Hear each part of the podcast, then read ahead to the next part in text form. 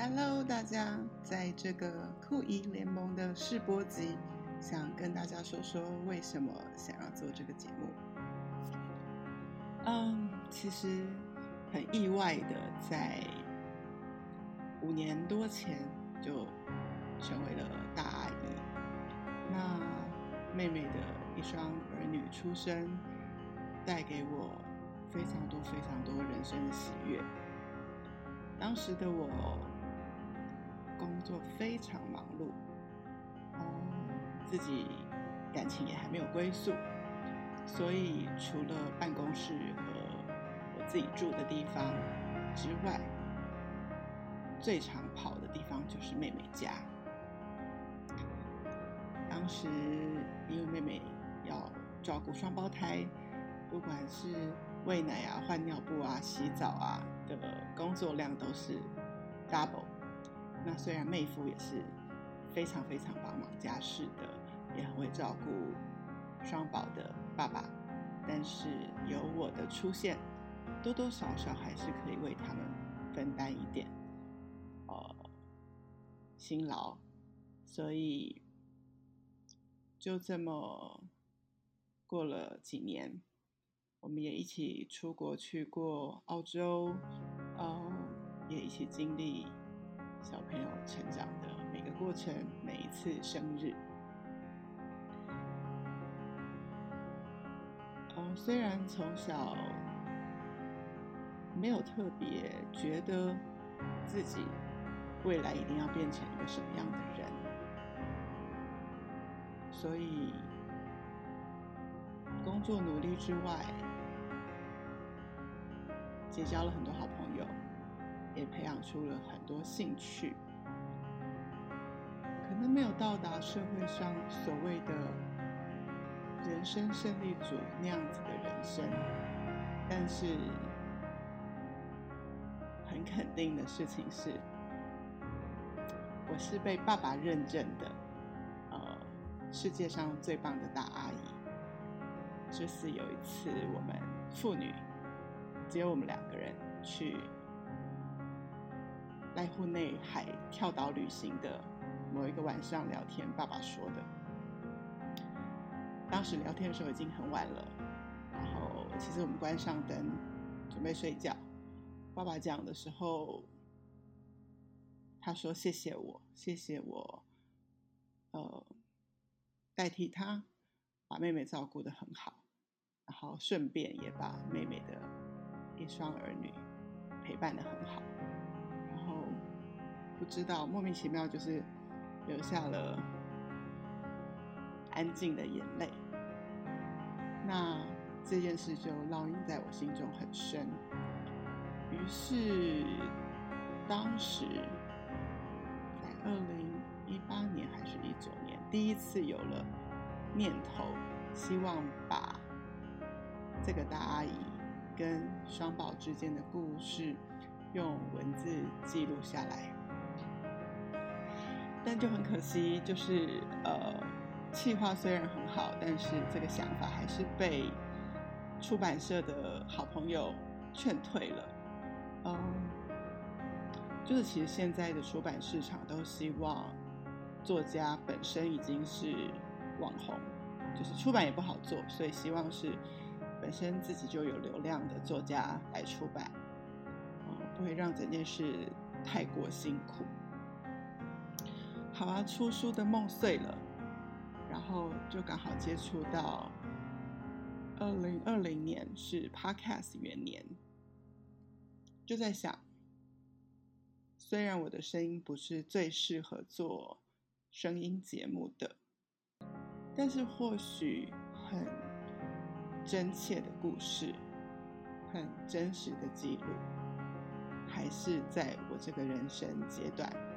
可以做的一件事情，那我不知道这件事可以持续多久，但就希望在趁着我还有灵感的时候，好好把这件事情呃实践出来。当时本来真的为了书写过一小篇自序。那我就念其中一小段。这本书献给爸爸，他的感谢给了我最棒的大姨认证。这本书献给妹妹，她很大心勇敢把娃娃交给我带。这本书献给先生，半路当上大姨丈，总能最暖心的陪伴。这本书献给双宝，放上注音。是大姨给你们的情书。对，当时我居然想要，嗯，我写了三十三个题目，这三十三个题目都代表着我跟双宝之间的一个小故事。然后当时的想法是希望可以做他们五岁生日的礼物。那这本书要注上注音，可是我都忘了，其实五岁的时候他们也还不会读注音。那也想到要找我最好的朋友，也是大提琴家，也是我心中最辣的妈咪方晶来帮我操刀，呃，插画的部分。